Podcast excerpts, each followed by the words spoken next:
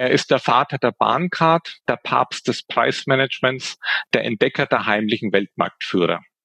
Hermann Simon ist der Gast in dieser Folge unseres Podcasts Prototyp, zu der ich Sie herzlich begrüße. Mein Name ist Peter Steinmüller. Ich bin Ressortleiter Karriere und Management der VDI Nachrichten. Ein Hinweis zu Beginn. Wenn es Ihnen gefallen hat oder Sie Anregungen haben, bewerten Sie unseren Podcast und schalten Sie wieder ein.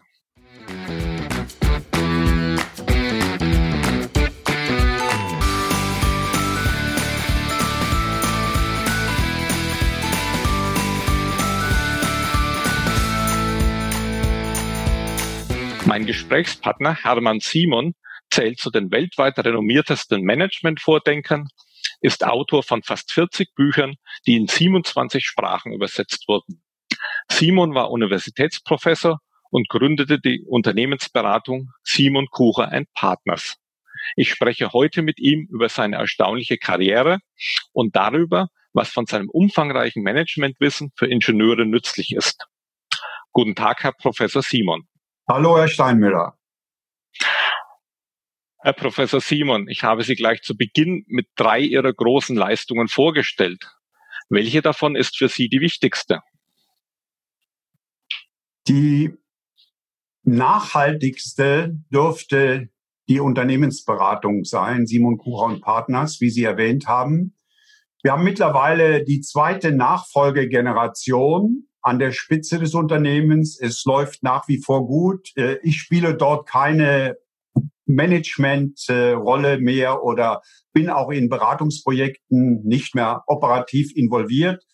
Und äh, ich glaube, dass diese Firma auch eine sehr gute Zukunft hat, also mich überleben wird.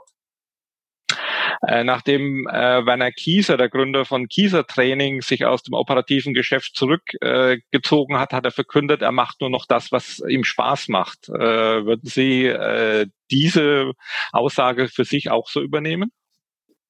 Zu 70 Prozent. Ich habe immer gesagt, wenn einem 70 Prozent dessen, was man tut, Spaß macht, und 30 Prozent äh, nicht so schön sind, dann ist man schon auf der guten Seite. Also ein Beispiel. Äh, vor Corona war ich jede Woche mehrfach unterwegs, um irgendwo Vorträge zu halten. Auch viele Reisen nach Asien. Und diese Reiserei ist natürlich auch körperlich, äh, nervlich etc. sehr anstrengend. Aber wenn man Vorträge in Person in anderen Länder, Ländern halten will, dann muss man eben diese Beschwerlichkeiten in Kauf nehmen. Und insofern, ja, grundsätzlich unterstütze ich die Aussage von Kieser, aber man muss realistisch sein. Es ist auch bei dem, was hauptsächlich Spaß macht, nicht alles nur Spaß, sondern es ist mit körperlichem Einsatz, äh, mit äh, Jetlag etc. verbunden. Insofern eine Balance, bei der hoffentlich die Spaßseite 70 bis 80 Prozent ausmacht. Äh, zu äh, Simon Kuche kommen wir später noch einmal. Zunächst einmal zu einigen Weichenstellungen in ihrer Jugend. Äh, in diesem Jahr, Sommer jährt sich zum 60. Mal, dass der Starfighter bei der äh, Luftwaffe eingeführt wurde. Und sie wären ja gern Pilot dieser sogenannten Rakete mit Flügeln geworden und hätten die Chance gehabt, mit zweifacher Schallgeschwindigkeit bis in die Stratosphäre vorzustoßen. Nun ist das aber an einer Farbsehschwäche bei ihnen gescheitert. Bedauern Sie das im Nachhinein? Ja und nein. Natürlich träume ich immer noch ein bisschen davon, in, in Sekunden auf 10.000 Meter Höhe zu steigen. Und ich komme ja aus der Eifel. Bei uns sind zwei große äh, Flugplätze, Büchel von der Luftwaffe und Spangdalem von der amerikanischen Air Force. Aber andererseits war es auch ein Glücksfall, weil eben sehr viele Starfighter abgestürzt sind. 296 von rund 900 der deutschen Luftwaffe sind abgestürzt. Ich habe selbst auch einen abstürzen sehen, weil ich ja dann äh, doch zur Luftwaffe gegangen bin, aber auf dem Boden geblieben bin. Und insofern war es in dieser Hinsicht ein Glücksfall. Vielleicht wäre ich auch ein Opfer geworden dieses doch sehr gefährlichen Flugzeuges. Und äh, mit Sicherheit hätte ich ja dann die Laufbahn nicht gemacht, die ich so eingeschlagen habe, die zu mir auch, glaube ich, ganz gut gepasst hat.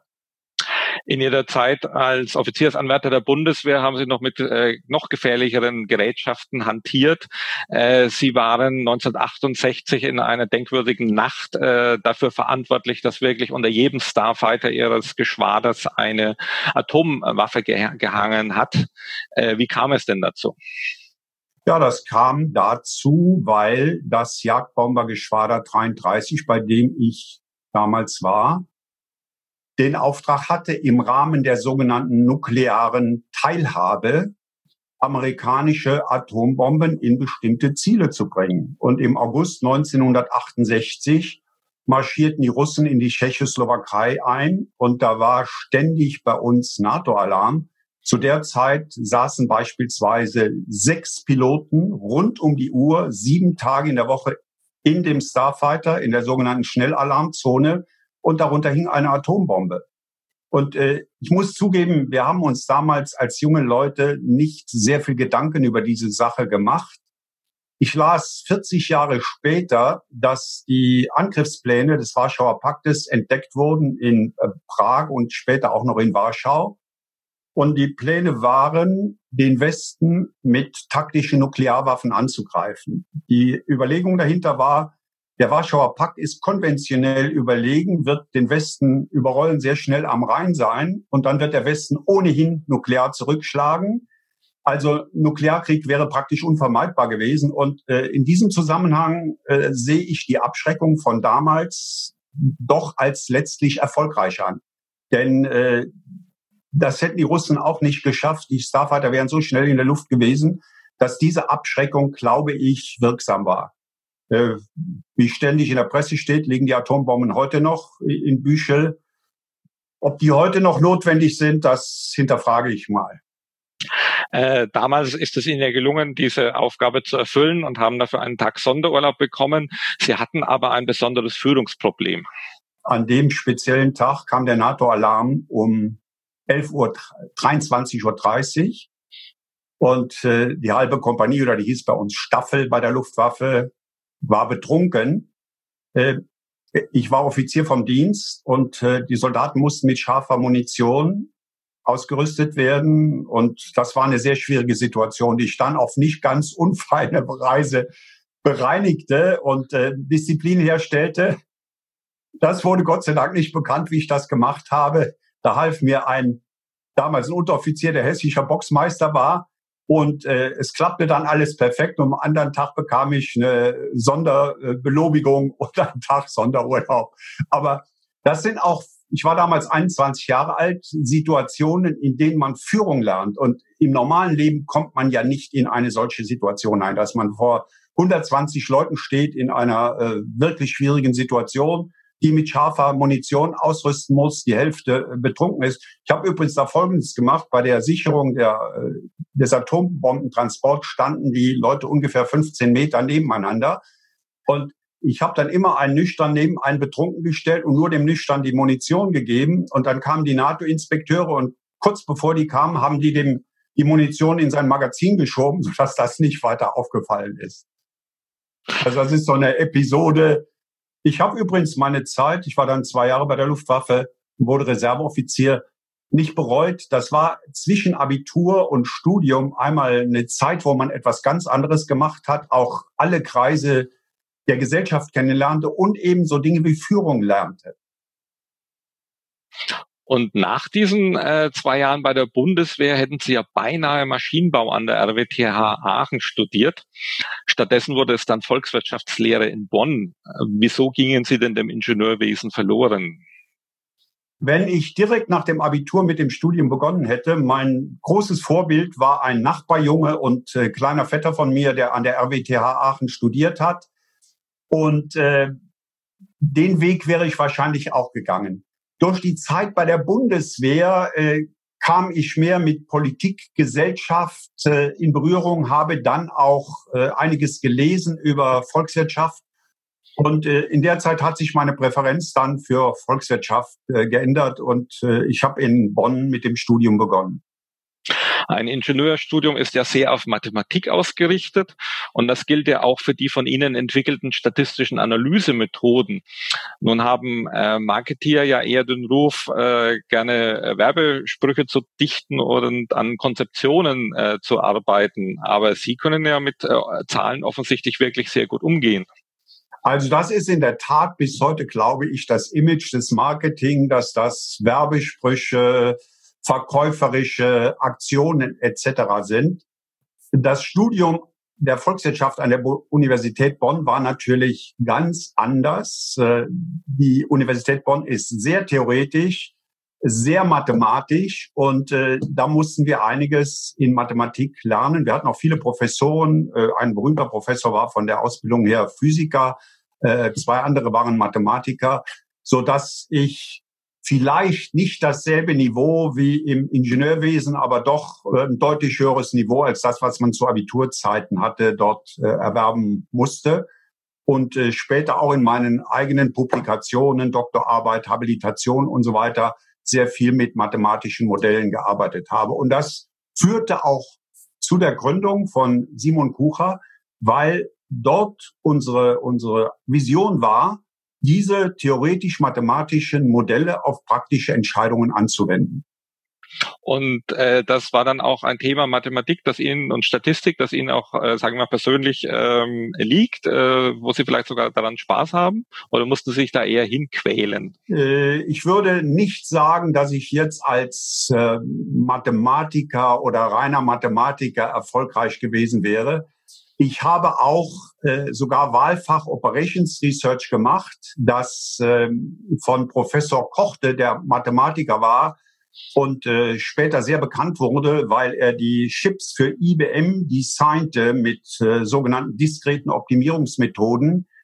Aber da habe ich schon meine Grenzen erkannt. Und äh, die, die Assistenten von dem, die wurden dann alle Mathematikprofessoren. Einer wurde auch Präsident der äh, Forschungsgesellschaft in, in Jülich, Professor Bachem. Äh, da hätte ich mathematisch, glaube ich, nicht mithalten können. Aber wo sie andere noch übertroffen haben, äh, das ist ihr Spezialgebiet, äh, das Preismanagement. Das hat ihren Ruf als Wissenschaftler und als Unternehmensberater begründet. Und sie haben selbst einmal geschrieben, der Preis ist meine Berufung. Und ihre These lautet, äh, die grundlegende These des Preismanagements, der Preis ist der stärkste Gewinntreiber. Wie äh, können Sie das unseren Zuhörern erklären? Ja, ich fange mal ganz früh an. Ich bin ja auf einem kleinen Bauernhof in der Eifel aufgewachsen. Und mein Vater schickte die Schweine auf den Markt nach Koblenz. Dort wurden die verauktioniert. Das hat die Genossen, die landwirtschaftliche Genossenschaft organisiert und dann bekam man zwei Tage später den Preis mitgeteilt, der dort erzielt wurde. Und er war oft enttäuschend niedrig, weil zu viel Angebot da war. Also das war meine erste Begegnung mit dem Preis. In meiner Autobiografie sage ich, dass ich daraus gelernt habe, dass ich niemals in einem Geschäft sein will, wo man keinen Einfluss auf den Preis hat. So, also ob ich das als Zehnjähriger so gedacht habe, lassen wir mal dahingestellt. Aber äh, das waren Begegnungen auf einem kleinen Bauernhof mit Preis, wo man voll dem Markt ausgesetzt war, keinen Einfluss hatte. Später hat mich dann eine Vorlesung des Professors, der Physiker war, Professor Grelle, äh, sehr interessiert. Eine mathematische Vorlesung über Preistheorie, sehr theoretisch. Und als ich dann in Richtung Betriebswirtschaft ging, habe ich im Grunde diese Modelle, die ich aus der Theorie kannte, auf praktische Probleme angewandt. Das fing damit an, dass ich Wirkungen von Preisen versucht habe zu messen mit äh, empirischen tatsächlichen Daten, ähm, Preiselastizitäten, wie man das nennt, äh, zu quantifizieren. Und äh, darauf aufbauend äh, haben wir unsere Unternehmensberatung gegründet. Das war damals völlig ungewöhnlich. Es gab niemanden, der ein Preisberater war, sich auf dieses Thema spezialisierte. Im zweiten Teil Ihrer Frage haben Sie äh, gefragt, warum ist der Preis so wichtig? Weil er der effektivste Gewinntreiber ist. Es gibt nur drei Gewinntreiber, nämlich Gewinn ist gleich Absatz mal Preis minus Kosten. Absatz mal Preis ist der Umsatz, also Umsatz minus Kosten. Die Frage ist, welcher dieser drei Gewinntreiber, Absatz, Preis, Kosten, ist der effektivste? Und man kann das vielleicht wie folgt quantifizieren. Wenn ich jeweils einen dieser Gewinntreiber um ein Prozent verbessere, ohne dass sich die anderen ändern, dann geht der Gewinn beim Preis normalerweise um zehn Prozent hoch. Das heißt um das Zehnfache. Man nennt das dann, die Gewinnelastizität des Preises ist zehn. Bei den Kosten ist sie ungefähr sechs. Das heißt, wenn ich die Kosten um ein Prozent verbessere, geht der Gewinn um sechs Prozent hoch. Beim Absatz ist die Zahl vier. Warum? Weil wenn der Absatz hochgeht, gehen in der Regel auch die Grenzkosten hoch. Das heißt, die Grenzkosten, die zusätzlichen Kosten, die, die durch den Mehrabsatz entstehen, fressen einen Großteil des Gewinnpotenzials wieder auf. Und insofern kann man sagen, der Preis ist der effektivste Gewinntreiber mit einem Faktor von 10, Kostenfaktor 6, Absatzfaktor 4. Nun äh, verlangt der Ingenieurstolz äh, zu argumentieren, äh, entscheidend für den Erfolg eines Produkts ist seine Qualität und der damit verbundene technische Fortschritt. Wie reagieren denn Ingenieure, wenn äh, sie äh, auf ihre Erklärung stoßen? Ja, das ist kein Widerspruch. Erstens haben die Ingenieure recht oder zumindest überwiegend recht, dass sie sagen, die Qualität, die Innovativität, die Leistung des Produktes, nehmen wir mal Auto, Reduktion von umweltschädigen Ausstößen, sind entscheidende Faktoren. Das stimmt zu 100 Prozent. Aber Dazwischen kommt ein Schritt, der genauso entscheidend ist, nämlich die Wahrnehmung, die Wertschätzung durch den Kunden. Und die kann sehr wohl von der Wahrnehmung des Ingenieurs abweichen. Es kommt also letztlich auf den vom Kunden wahrgenommenen Wert oder Nutzen an, denn dieser wahrgenommene Wert bestimmt seine Preisbereitschaft. Wenn ich ein Produkt als überlegen ansehe, bin ich bereit, mehr zu zahlen. Ist das nicht der Fall, bin ich nicht bereit, mehr zu zahlen, sehe ich es als unterlegen an, dann muss es billiger sein. Und die große Herausforderung für Ingenieure, aber auch für uns als Berater ist, von den bekannten technischen Daten den Weg zu finden in die Quantifizierung des wahrgenommenen Nutzens. Übrigens der Story, die ich oft erzähle. Die Römer wussten das schon vor 2000 Jahren. Die haben nämlich dasselbe Wort für Wert und Preis. Pretium. Ich hatte Latein in der Schule gelernt, hatte das aber vergessen und habe es vor einigen Jahren erst wieder entdeckt. Das ist die wichtigste Gleichung, sollte auch für den Ingenieur die wichtigste Gleichung sein. Pretium gleich Wert gleich Preis diese beiden Seiten müssen in einer Balance sein. Äh, ein Zitat von Ihnen. Ich sage immer, wenn man nicht ab und zu einen Kunden verliert, ist man zu billig. Wo ja. kommt diese mangelnde Courage her? Das ist so. Natürlich in der Verhandlungssituation, wenn ich jetzt an einen industriellen Zulieferer denke, ist man immer unter Druck. Und dieser Druck ist natürlich besonders hoch, wenn man für seine Mannschaft die Arbeit braucht. Mhm. Aber es ist auch so, wenn ich nicht ab und zu einen Auftrag verliere, dann ist das ein Zeichen, dass ich im Grunde zu billig bin. Ich muss sozusagen versuchen, an die Grenze zu gehen und dabei verliere ich auch manchmal einen Auftrag. Ich war selber im Aufsichtsrat eines Maschinenbauunternehmens und darf Ihnen mal, ist lange her, ich nenne den Namen auch nicht, eine, eine Geschichte erzählen. Da berichtet der Vorstand ganz stolz, die haben also Bearbeitungszentren gemacht, dass sie einen Auftrag aus Frankreich für 14 Millionen, zwar noch D-Mark, reingeholt hatten. Dann habe ich gefragt als Aufsichtsrat, wie hoch war denn eure kalkulierte Spanne beim Angebot? Mhm. Dann sagten sie 14 Prozent. Und dann fragte ich, wie viel habt ihr gegenüber dem Angebotspreis nachgegeben? Dann sagten sie 17 Prozent. So, da das mehrfach in dieser Firma vorkam, habe ich gesagt, ich, es macht keinen Sinn, dass ich hier weiter im Aufsichtsrat bin und bin rausgegangen und die Firma, die gibt es heute auch nicht mehr. Und äh, das sind solche Fälle, die ich relativ häufig antreffe, wo man also wirklich mit einer negativen Marge aus einem aus einer Verhandlung herausgeht, weil man unbedingt die Arbeit braucht. Und das hat natürlich viele Ursachen. Das kann sein, dass der objektive technische Wert, die Leistung nicht stimmt. Äh, zum Beispiel ein anderer Fall, auch aus dem Maschinenbau. Da sagte ein Holländer, äh, ja, ich weiß, die Maschine von dem deutschen Anbieter, die ist besser, aber sie ist nicht 40 Prozent besser als die von dem Italiener und dessen Preis liegt 40 Prozent darunter. Ja, da kann ich nur sagen, der deutsche Anbieter, der hat die Wertwahrnehmung seines Kunden nicht verstanden. Vielleicht hätte er sich erlauben können, 20 Prozent teurer zu sein, aber nicht 40 Prozent. Ich halte das nicht für eine sinnvolle Maßnahme, weil wir wissen aus unserer Preisforschung, dass drei Prozent nichts bringen. So, es bringt jetzt bei Konsumgütern deshalb trotzdem vielleicht eine gewisse Mehrsnachfrage, weil vor allem die Einzelhändler damit trommeln und dann den Preis noch stärker senken.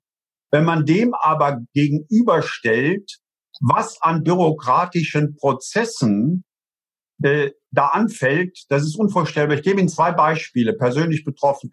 Ich, ich habe einen irgendwo einen Mieter in einer in einem Büro, dem musste ich jetzt zwei Euro elf zurücküberweisen für zu viel gezahlte Mehrwertsteuer im, im Juni oder Juli.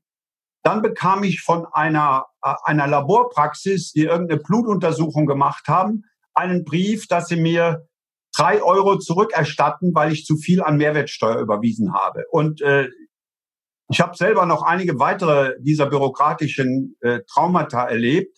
Also die Senkung ist prozentual zu klein, um eine große Wirkung zu bringen, kostet den Staat aber viel Geld und äh, schafft eine, eine bürokratische Lawine, die, die unvorstellbar ist. Ich weiß auch nicht, wie die Finanzämter das handeln, äh, handeln. Zum Beispiel müssen wir ja bei Simon Kucher dann auch genau abgrenzen, sonst haben wir für ein Projekt eine Rechnung geschrieben, sagen wir, das über drei Monate lief. Jetzt muss genau abgegrenzt werden, wie ist die Leistung bis zu dem Datum, da ist die Mehrwertsteuer X und dann nach dem Datum. Und wenn das über ein halbes Jahr läuft, müssen wir also drei verschiedene Abgrenzungen treffen. Ein bürokratischer Albtraum. Äh, vielen Dank dazu. Äh, ein äh, Sprung zu einem weiteren äh, Ihrer Kernthemen,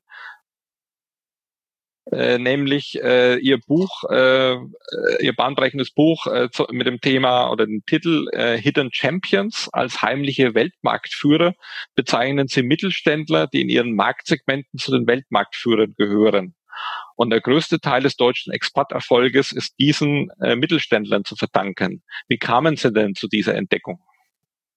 Also der eigentliche Auslöser war ein Treffen mit einem berühmten Harvard-Professor 1987 in Düsseldorf. Das war Professor Theodore Levitt. Der hatte, der hat den Ausdruck Globalisierung populär gemacht durch einen vielbeachteten Aufsatz einige Jahre früher in der Harvard Business Review. Der stellte mir eine einfache Frage. Warum sind die Deutschen im Export so erfolgreich? Und genau im Jahr vorher, 1986, war Deutschland zum ersten Mal Exportweltmeister geworden. So, jetzt stand ich vor der Frage und der erste Gedanke, den man dabei hat, sagt, das liegt an Daimler, VW, Siemens, BASF, also an den großen Unternehmen. Ich habe mich war damals Professor an der Universität Bielefeld, habe mich weiter mit dem Thema beschäftigt und auch einige Studenten draufgesetzt und dabei entdeckten wir, dass es sehr viele mittelständische Unternehmen gab, die Weltmarktführer sind und die extrem hohe Exportquoten haben, oft 80 oder 90 Prozent. Und äh, da habe ich sozusagen Blut gerochen, auch nach Doktorarbeiten und so draufgesetzt und wir haben immer mehr von diesen Unternehmen gefunden. Ich habe gerade die Liste überarbeitet. Ich habe 1558. Genaue Definition ist folgende. Top 3 in der Welt oder Nummer 1 in Europa. Und mehr als in jedem anderen Land. Das ist auch in anderen Ländern mittlerweile von, von sehr vielen Forschern untersucht worden. Und das ist das Rückgrat der deutschen Wirtschaft, diese mittelständischen Weltmarktführer. Das sind jetzt keine kleinen Unternehmen, die 10 oder 20 Millionen machen. In meiner neuesten äh, Aufstellung machen die im Schnitt 450 Millionen. Obergrenze ist 5 Milliarden. Und äh, diese Unternehmen, die erklären letztlich unseren großen internationalen Erfolg. Und äh, diese Weltmarktführer sitzen ja trotz dieser äh, ihrer internationalen Bedeutung äh, oft abseits der Metropolen im Schwarzwald oder im, in, auf der Schwäbischen Alb. Und ich habe Sie äh, schon einmal bei einer früheren Begegnung gefragt, äh, äh, wo das denn herkommt. Und Sie haben darauf eine überraschende Antwort gegeben. Ja, es gibt eine Reihe von Ursachen, aber ich will hier mal zwei herausstellen. Die eine ist, dass bis vor rund 100 Jahren Deutschland kein Nationalstaat war wie Frankreich, sondern formal bis 1918 aus 23 Monarchien und drei Republiken bestand. Und im 19. Jahrhundert waren das ja in der Tat getrennte Staaten, so dass jemand, der in München saß und in Stuttgart verkaufen wollte, internationales Geschäft machen musste. Das heißt, deutsche Unternehmen waren alle in kleinen Ländern ansässig und das ist irgendwie in die Erbmasse der deutschen Unternehmer übergegangen dass sie bis heute viel schneller internationalisieren als Firmen aus Japan oder Amerika oder Frankreich. Eine zweite Ursache ist, dass wir in vielen Regionen Deutschlands oft jahrhundertealte Kompetenzen hatten. Will ich mal auch zwei Beispiele bringen. Im Schwarzwald gab es das Uhrmacherhandwerk. Das ist sozusagen die Schule der feinmechanischen Kompetenz. Uhren sind weitgehend verschwunden aus dem Schwarzwald, aber es gibt dort eine riesige Industrie von medizinischen Geräten, vor allem äh, chirurgischen Instrumenten etc. 450 Firmen, die Medizintechnik herstellen. Oder nehmen wir mal auch, weil das nicht nur in Süddeutschland ist, ein Beispiel aus dem Norden, Göttingen. In Göttingen gibt es 39 Messtechnikfirmen. Wie kommt das? Die Ursache liegt darin, dass die Göttinger Universität über Jahrhunderte führend war in der Mathematik. Und diese Firmen sind daraus entstanden, dass sie Gesetze, die von den Mathematikprofessoren entdeckt wurden, in Produkte umgesetzt haben. Da gibt's absurde Messdinge, zum Beispiel eine Firma, die misst perfekte Rundheit. Wozu braucht man das? Wenn sich eine Turbine in einem Flugzeug oder auch bei einem, bei einem Zahnarztbohrer äh, ein paar hunderttausend Mal in der Minute dreht, dann braucht man perfekte Rundheiten. Das ist nicht so einfach zu messen und natürlich auch nicht so einfach herzustellen. Und davon könnte ich Ihnen Dutzende von Beispielen geben. Die vier führenden Bleistifthersteller sitzen alle in Nürnberg. Und im Bergischen Land sitzen die Leute, die Schlösser machen. Und auch neue äh, dieser, dieser Cluster, zum Beispiel in Ostwestfalen, da haben wir die Leute, die elektronische Verbindungstechnik machen. Äh, Phoenix Kontakt, Weidmüller, äh, Hachting, äh, und so weiter. Alles in ihren Segmenten weltmarktführende Firmen. Und welche Rolle spielt dabei die Ingenieurkunst? Das meiste ist der Industrie, entsprechend wird sie auch hoch sein. Wie wird die ja. Unternehmen gefördert? Die Ingenieurkunst ist natürlich die Basis fast aller dieser Unternehmen. Und äh, in der Innovation sind die einfach führend. Eine Zahl, die Hidden Champions haben pro 1000 Mitarbeiter 31 Patente. Ich habe das verglichen mit patentintensiven Großunternehmen Siemens, Bosch, Daimler, BASF. Die haben pro 1000 Mitarbeiter sechs Patente. Und wenn man es mal mit der Gesamtindustrie vergleicht, die Hidden Champions geben doppelt so viel für Forschung und Entwicklung aus wie der Durchschnitt der deutschen Industrieunternehmen. Also die Basis für den anhaltenden Erfolg liegt klar in Ingenieur- und Naturwissenschaften. Und zwar nicht nur im Maschinenbau, sondern äh, das gilt für unglaublich viele Spezialbereiche. Ich habe Medizintechnik erwähnt, aber äh, Sie können auch in, in Chemie, in äh, alle möglichen technisch bestimmten Bereiche eingehen. Zum Beispiel hat Apple, glaubt man ja auch nicht, mehrere hundert Zulieferer in Deutschland. Äh, Wer kennt zum Beispiel LSTM? Von Professor Schmidt-Huber entwickelt Long Short Term Memory. Viele von uns benutzen Siri. wer weiß, dass dahinter als Technologie LSTM aus Deutschland steht.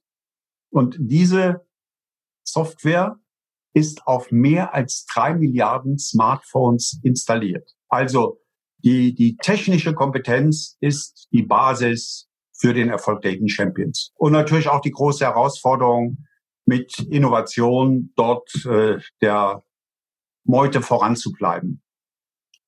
Nun äh, müssen diese Ingenieure ja erst einmal dann auch gewonnen werden. Äh, der Schwarzwald ist zwar eine schöne Urlaubsgegend, aber vielleicht nicht etwas, wo man auf Dauer äh, wohnen möchte. 70 Prozent der Hidden Champions sitzen an ländlichen Standorten, kleinen Städten, manchmal Dörfern. Und das hat in Bezug auf die Mitarbeiterloyalität einen Vorteil, weil die Mitarbeiter dort wenig Alternativen haben. Das ist oft der wichtigste Arbeitgeber mit anspruchsvollen Arbeitsplätzen. Aber es hat natürlich gerade in unserer Zeit den Nachteil, dass junge Leute eher nach Berlin, München, Hamburg etc. wollen und äh, es dieses Phänomen der Landflucht gibt. Äh, mein Rat an jeden Champions ist, nicht zu versuchen, mit, mit BMW oder Siemens in nationale Konkurrenz zu treten, also ein, ein nationales oder gar internationales Arbeitgeber-Image aufzubauen, sondern sich auf ihre Region zu konzentrieren. In der Region selber sind diese Unternehmen ja in der Regel bekannt und ich behaupte, es gibt in jeder Region Talente. Ähm, diese muss man frühzeitig kennenlernen, auf sich aufmerksam machen, in Schulen, in Berufsschulen, Praktika vergeben. Und dann gehen die eben, wenn sie aus der Eifel sind, an die RWTH Aachen oder äh, in Bayern an die äh, Technische Universität München muss man in Kontakt bleiben und einige kommen dann auch gerne zurück.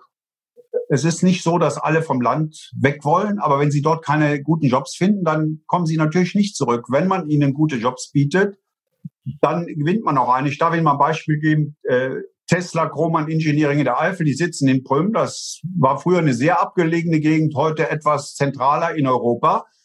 Und äh, vor 20, 30 Jahren sagte mir Herr Krohmann, es ist schon schwierig, Talente dahin zu bekommen. Die Leute aus der Gegend studieren in der Regel an der RWTH Aachen, die nicht so weit weg ist. Und da muss sich das Unternehmen bemühen, den Kontakt zu diesen Leuten sogar vor dem Studium herzustellen und dann während des Studiums zu behalten. Heute ist das übrigens einfacher für die, weil die Tesla jetzt vor dem Namen haben und das ist natürlich attraktiv. Ja. Ja. Und dann sage ich, wenn die zurückkommen, müsst ihr die auch ins Ausland schicken. Die, die dürfen nicht nur äh, Leute sein, die Erfahrung in der Eifel haben. Und in der Regel bleiben diese Leute dann dem Unternehmen treu. Können ein paar Jahre ins Ausland gehen, dann sind das Global Citizens auf Neudeutsch und haben die internationale Erfahrung, die technische Kompetenz und äh, sind dem Unternehmen dann sehr stark verbunden. Aber das muss man systematisch möglichst früh anfangend betreiben. An der Spitze von Hidden Champions stehen ja typischerweise starke Unternehmerpersönlichkeiten. Sie haben schon einige von diesen äh, Unternehmen gerade mit Namen genannt. Äh, fallen Ihnen ein oder zwei Ingenieure ein als äh, Unternehmerpersönlichkeiten, die Sie besonders beeindruckt haben? Ja, wer mich besonders beeindruckt hat, war sicherlich Berthold Leibinger von Trumpf, den ich vor 40 Jahren kennengelernt habe. Und dann gebe ich Ihnen mal ein ganz aktuelles Beispiel. Äh, Michael Kügelken, der äh, in der Nähe von Bonn sitzt, dessen Firma heißt MK Technologies. MK steht für seinen Namen, für mhm. die äh, ersten Buchstaben seinem Namen. Der hat zum Beispiel SpaceX, die Raketenfirma von Elon Musk, mhm. mit sechs Investment Casting Feingussanlagen ausgestattet auf denen die Brennkammern für die Mars-Raketen gefertigt werden. Mhm. Das ist wirklich absolute Hightech, hat mich sehr beeindruckt. Diese sechs Investment-Casting-Anlagen ersetzen 1000 große 3D-Drucker. Also um den selben Job zu machen, bräuchte SpaceX 1000 große 3D-Drucker. Und äh, Michael Kügelken ist auch ein, ein genialer Ingenieur. Also von, von dieser Sorte habe ich über die Jahre Hunderte kennengelernt. Und ich gehe meistens, wenn ich so eine Firma dann besuche, wirklich tief beeindruckt nach Hause. Äh, umgekehrt äh, beeindruckt äh, sind äh, wohl äh, viele Chinesen äh, von ihrem Hidden Champions Ansatz. Sie hatten kürzlich in China oder für China einen Videovortrag gehalten, der hatte 20 Millionen Zuschauer. Wie kam es denn zu diesem Erfolg? Ja, das war ein Vortrag, den ich im Rahmen einer Tagung gehalten habe, die sich mit Digitalisierung und Hidden Champions, also Digitalisierung von mittelständischen Unternehmen befasste. Ursprünglich sollte diese Tagung eine Präsenzveranstaltung sein. Das war dann nicht möglich und die haben dann eine, eine Mischung gemacht. Äh, einige Chinesen trugen in Präsenz vor, die Ausländer sind nicht angereist. Und dann waren auch in einem riesigen Saal so circa 80 Zuschauer. Und das wurde sehr professionell aufgezeichnet. Also mein Vortrag war 18 Minuten von einem Team äh, hier in Bonn in meinem Haus aufgezeichnet. Und das wurde dann über das chinesische Staatsfernsehen und auch über die Kanäle von Tencent ausgestrahlt. Und äh, während der äh, Veranstaltung selber stieg die Zahl der Zuschauer auf 10 Millionen an und der Organisator schrieb mir dann eine Woche später, mittlerweile seien es 20 Millionen geworden. Das ist China. Das ist absoluter Wahnsinn. Und ich muss sagen, äh, ich war eher zurückhaltend äh, so am Anfang März, April mit diesen digitalen Medien. Man ist das auch nicht so gewohnt, weiß nicht, wie macht man es richtig. Und mittlerweile habe ich doch ein bisschen Erfahrung gewonnen und, und viele dieser Aufzeichnungen gemacht. Und das sind natürlich Reichweiten, äh, ob das jetzt 20 Millionen in China sind, das ist China, oder ob das 10.000 in Deutschland sind, die man mit Präsenz niemals erreichen kann. Trotzdem ist das nicht dasselbe. Es ist was wahrscheinlich völlig anderes. Aber äh, ich werde diese Dinge also auch in Zukunft nutzen. Und wenn man mal unter äh, Abwägungsaspekten das sieht, ich bin oft nach Shanghai geflogen für einen Vortrag, der 30 oder 45 Minuten dauert. So, da puste ich zwei Tonnen Kerosin in die Luft. Ich bin mein Rekord ist in 48 Stunden wieder zurück zu sein. Äh, dann ist man kaputt, äh, weil man 24 Stunden im Flieger verbracht hat. Und da muss man ja wirklich sich in Zukunft fragen, ist das vernünftig oder geht das vielleicht auch über, über digitale Medien? Und äh, alleine, wenn wir jetzt über Zoom sprechen, ich sehe Sie, Sie sehen mich, äh, das ist schon eine tolle Sache. Manchmal hat man sechs Leute, mit denen man gleichzeitig spricht. Also ich glaube, insofern äh, wird die Corona-Krise auch nachhaltige Wirkungen haben für diese Art der Kommunikation. Äh, Sie sprachen gerade davon oder sagten gerade, das ist China und äh, das Image oder das Klischee von China sind ja eher große Staatskonzerne, äh, Kombinate. Äh, hat Sie das überrascht, dass jetzt dieses Thema äh, Mittelstand bei Ihnen äh, äh von Ihnen einen solchen An Anklang gefunden hat? Äh, das hat mich nicht überrascht. Das ist auch keine kurzfristige Geschichte. Mein erstes Hidden Champions Buch erschien äh, 1998 in China. Mittlerweile gab es fünf Auflagen und es sind über eine Million Bücher verkauft worden. Und äh, ich, ich war mehr als 50 Mal in China, meistens zu Vorträgen und habe erlebt, auf welches Interesse das Hidden Champions Thema trifft. Also das mal äh, plastisch zu beschreiben. Wenn ich in Deutschland einen Vortrag halte vor Mittelständlern und frage, wer von euch will Hidden Champions werden? Da sind natürlich ein paar drunter, die es schon sind. Dann zeigen vielleicht fünf oder zehn Prozent auf, die sagen, wir wollen auch Hidden Champions werden. In China zeigen 50 Prozent auf von 2000 Zuhörern. Also diese Ambition, Weltmarktführer, die fasziniert die Chinesen. Und äh, ich kenne auch einige Fälle, die wirklich diese Strategie mit Konsequenz umgesetzt haben und tatsächlich dann auch Weltmarktführer geworden sind. Und ich glaube, China wird, ist schon und wird noch stärker unser schärfster Konkurrent, gerade in diesem Segment. Und zu den Staatsfirmen muss man sagen, das sind zwar sehr große Unternehmen, die spielen aber international keine Rolle. Das ist China Mobile und äh, die Eisenbahn und äh, die Eisenbahn, die Produktion spielt natürlich internationale Rolle, aber in der Regel spielen die großen Staatsunternehmen für die chinesischen Exporte keine große Rolle. Und es gibt eine äh, sehr interessante Parallele zwischen China und Deutschland. In beiden Ländern kommen nämlich ungefähr zwei Drittel der Exporte von mittelständischen Unternehmen. Und in allen anderen großen Ländern, USA, Frankreich, kommt der Großteil der Exporte von großen Firmen, Boeing in USA etc.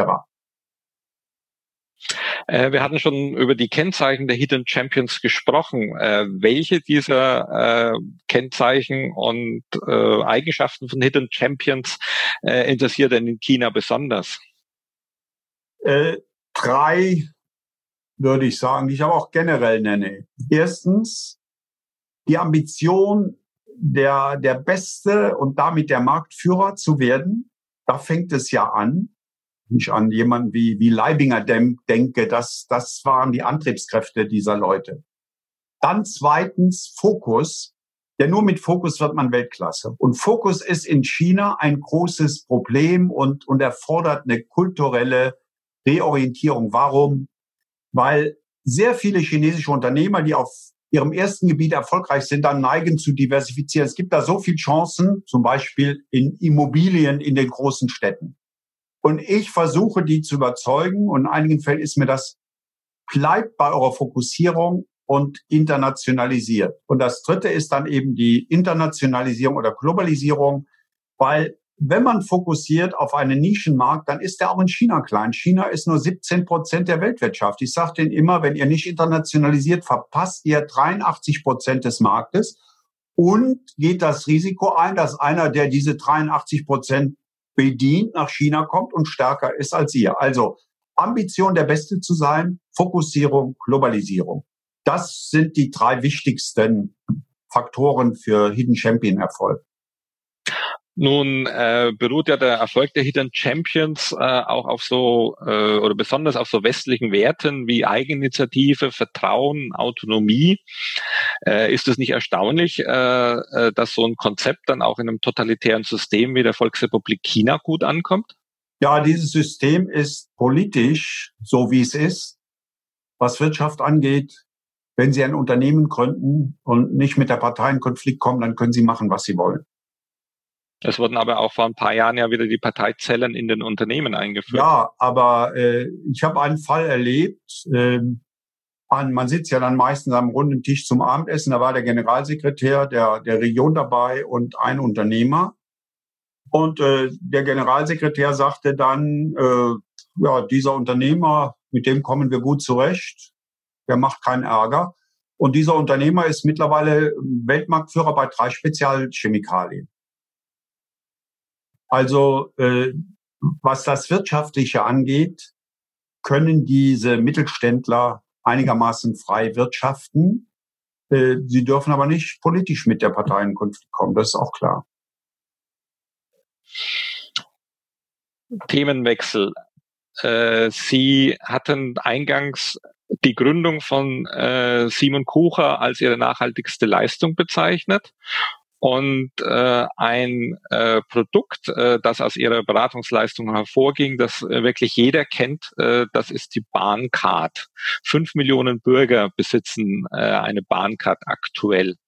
Äh, wie kamen Sie denn äh, auf äh, zu diesem Mod äh, Preismodell und was waren die Überlegungen dahinter? Ja, damals war Helmut Klein der für Vertrieb und Marketing zuständige Vorstand bei der Deutschen Bahn und er stellte uns die Frage, wie können wir mit dem Auto wettbewerbsfähiger werden? Beim Auto wissen wir, dass die Leute im Grunde nur die Spritkosten zählen. Und die waren damals ungefähr 15 Pfennige. Das war noch zu D-Mark-Zeiten. Die Bahncards zweiter Klasse kostete aber 24 Pfennige pro Kilometer. Also war man nicht konkurrenzfähig und, und konnte auch nicht per Preissenkung konkurrenzfähig werden, weil man den Preis hätte um die Hälfte etwa senken müssen. Und da sind wir mit folgender Überlegung rangegangen. Die Kostenstruktur des Autos ist ja ganz anders. Man hat die Fixkosten, äh, Steuern, Versicherung, Abschreibung. Die zählen die Leute aber nicht für die einzelne Fahrt. Können wir auch bei der Bahn ein System schaffen, das aus zwei Komponenten besteht, ja, nämlich einer fixen Komponente und einer variablen Komponente.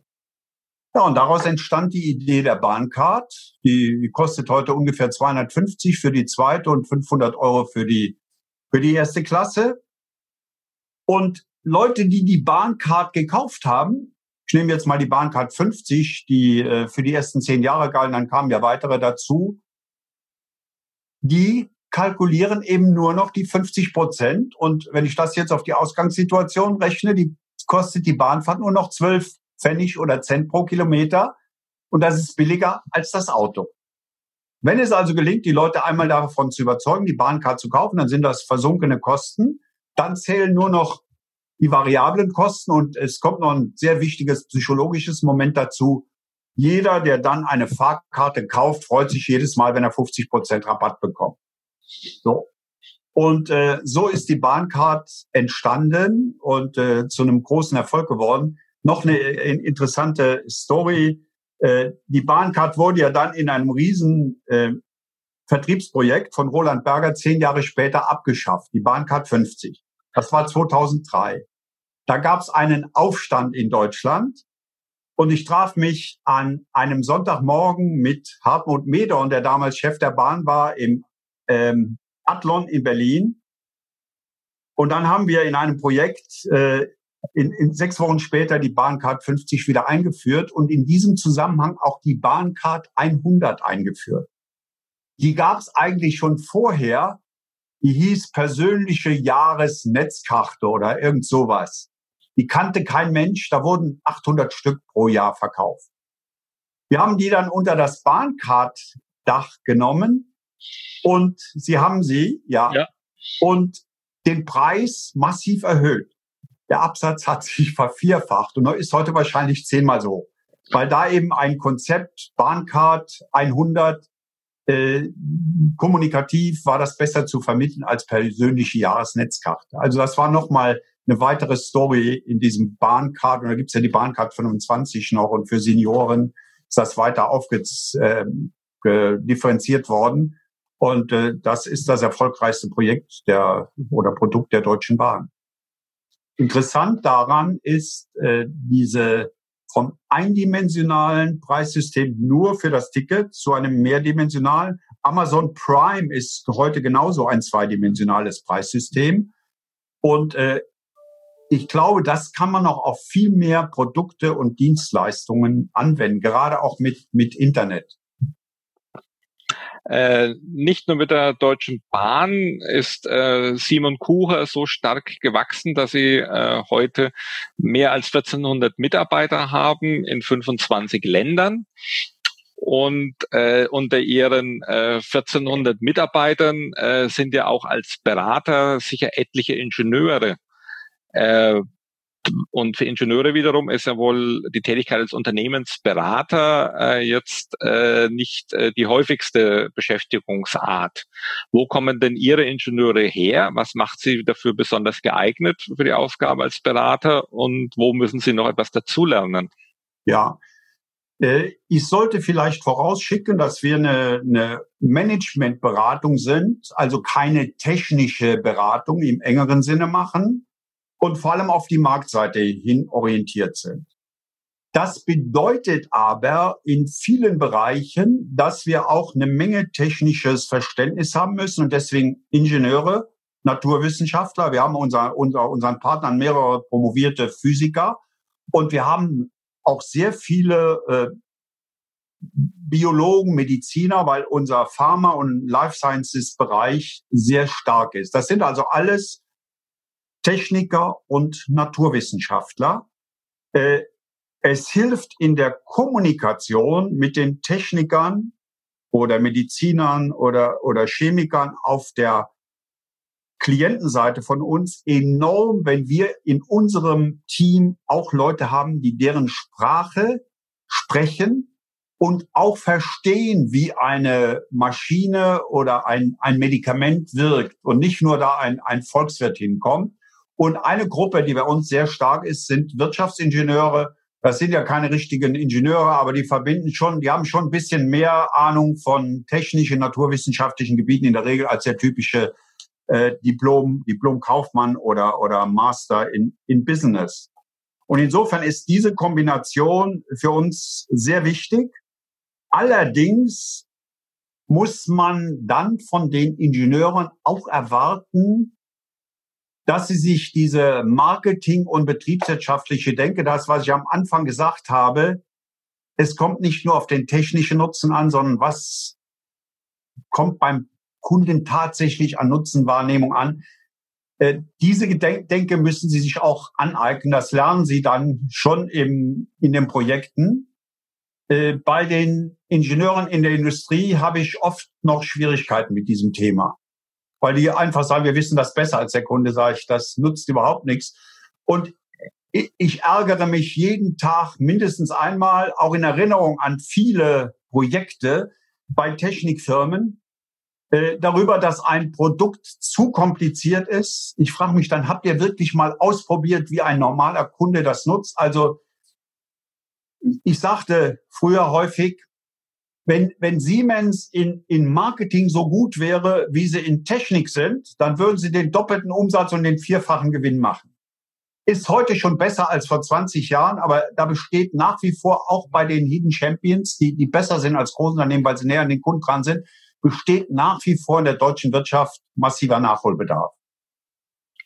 Äh, wir haben in äh, unserer Beilage Ingenieurkarriere einen nicht ganz ernst gemeinten Fragebogen für Personaler. Und äh, da wird äh, die Frage gestellt, was stört Sie am meisten an Ingenieuren und was schätzen Sie am meisten an Ingenieuren? Wie lautet denn Ihre Antwort? Ja, nehmen wir die zweite Frage zuerst. Was schätze ich am meisten? Die technische Kompetenz, die setze ich voraus und die ist auch von deutschen Ingenieuren im internationalen Vergleich sehr gut, sehr hoch. Also äh, es gibt zwar den äh, Ausdruck, den, den Titel Diplom-Ingenieur nicht mehr, aber äh, der deutsche Ingenieur, der, der kann was. Äh, der zweite schwächere Punkt ist, der deutsche Ingenieur neigt auch dazu, es besser zu wissen oder recht zu haben. Er sagt, guck mal, eine, eine, eine tolle technische Leistung, keiner schafft diesen Parameter so gut wie wir. Und ich sage da, welcher Kunde weiß das? Was ist das dem Kunden wert? Wenn ich dann frage, was ist das dem Kunden wert, dann herrscht Ratlosigkeit. Ist der Kunde bereit, dafür fünf Prozent mehr zu zahlen? Sicher nicht, wenn er es überhaupt nicht weiß oder wenn es ihm nicht wichtig ist. Äh, da ist eine gewisse Sturheit oder, oder Unbelehrbarkeit, weil ich sage, ich weiß einfach besser. Das ist für die Lebensdauer dieses Produktes sehr, sehr wichtig. Du sagst, kannst, kannst du das nachweisen? Kannst du das in, in, in Euro ausdrücken? Und äh, da ist unser Job dann übrigens äh, sehr schwierig, zum Beispiel bei, noch schwieriger als bei Maschinen, bei, bei Medikamenten, wo es um Lebensqualität und, und solche Dinge geht. Unser Job versuchen, das solide zu quantifizieren, weil der Preis ist immer eine Zahl. Der Wert ist was Nebulöses, aber wir müssen ihn letztlich in eine Zahl übersetzen. Und das machen wir für Automobile, das machen wir für, für Maschinen, das machen wir für Software. Äh, und dann kommt auch so ein Phänomen dazu, was auch bei, bei Industrieprodukten doch zunehmend eine Rolle spielt. Das ist die Marke oder wir können auch sagen, die Reputation der Marke oder des Herstellers. Wie viel ist die wert? Schwer, schwer in den Griff zu bekommen. Aber das ist unser Know-how. Äh, was sich vor der äh, Corona schon abgezeichnet hat und äh, was sich jetzt in der aktuellen Unsicherheit noch verschärft, sind ja die Ankündigungen und auch konkreten Maßnahmen schon, die internationalen Handelsbeziehungen zurückzufahren und jetzt wieder die nationalen Industrien zu stärken. Äh, Sie waren ja stets ein äh, Weltenbummler, haben sich auch, waren auch privat immer sehr neugierig auf neue Kulturen. Erfüllt Sie diese Entwicklung mit Sorge? Ja und nein. Ich fange mal mit dem Nein an. Und das ist mir jetzt selber auch erst bewusst geworden, weil ich, ich, ich sagte eben, ich arbeite gerade wieder an, an dem Hidden Champions Thema. Und da habe ich festgestellt, das wusste ich nicht so, dass es 2010 einen, einen dramatischen Knick in der Globalisierung gab.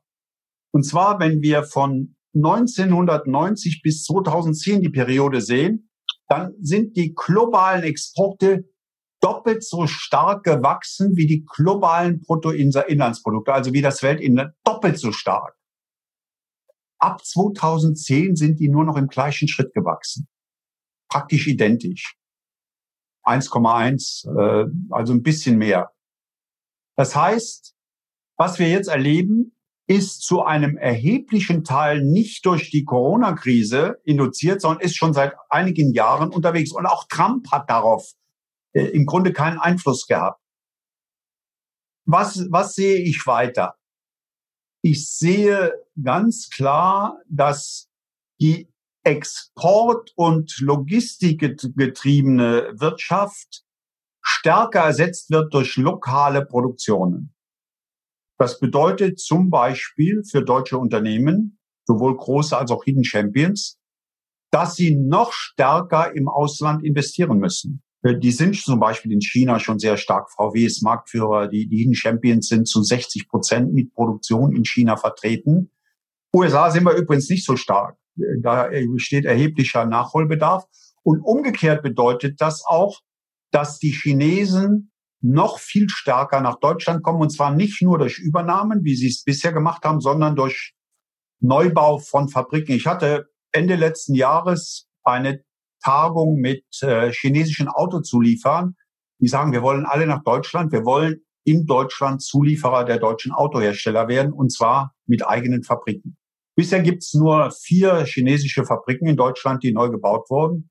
Ich schätze, dass das in den nächsten zehn Jahren die Hauptinvestitionswelle sein wird.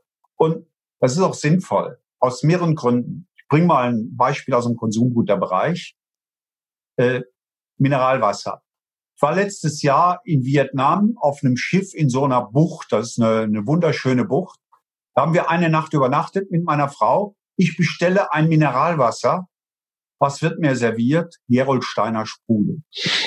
Auf einem Schiff in Nordvietnam. So. Wenn ich eine Minibar in jedem Hotel der Welt aufmache, steht Evian Wasser. Das Wasser aus Frankreich, den französischen Alpen, wird kompliziert um die ganze Welt geschippert kostet dann das Zehnfache des lokalen Wassers und ich behaupte, beim Blinktest könnte keiner die beiden unterscheiden. Ist das eigentlich sinnvoll unter Umweltaspekten oder diese, diese Reisen, die ich nach China beschrieben habe für einen Vortrag? Ich glaube, insofern werden wir eine, ich nenne das nicht Deglobalisierung, ist das falsche Wort, sondern eine andere Ausführung der Globalisierung mit mehr lokalen Produktionen erleben.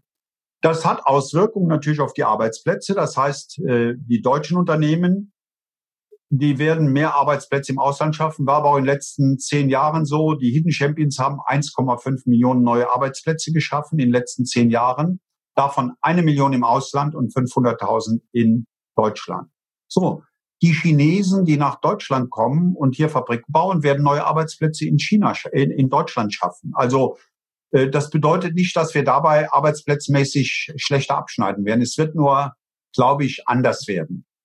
Und damit äh, wird natürlich auch partiell das Problem der Anfälligkeit globaler Lieferketten oder der Engpässe bei medizintechnischen Produkten etc.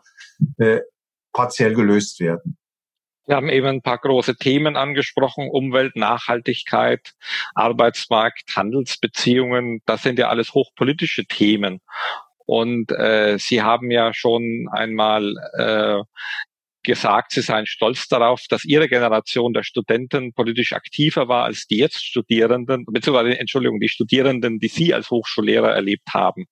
Wünschen Sie sich jetzt auch mehr politisches Engagement von jungen Menschen?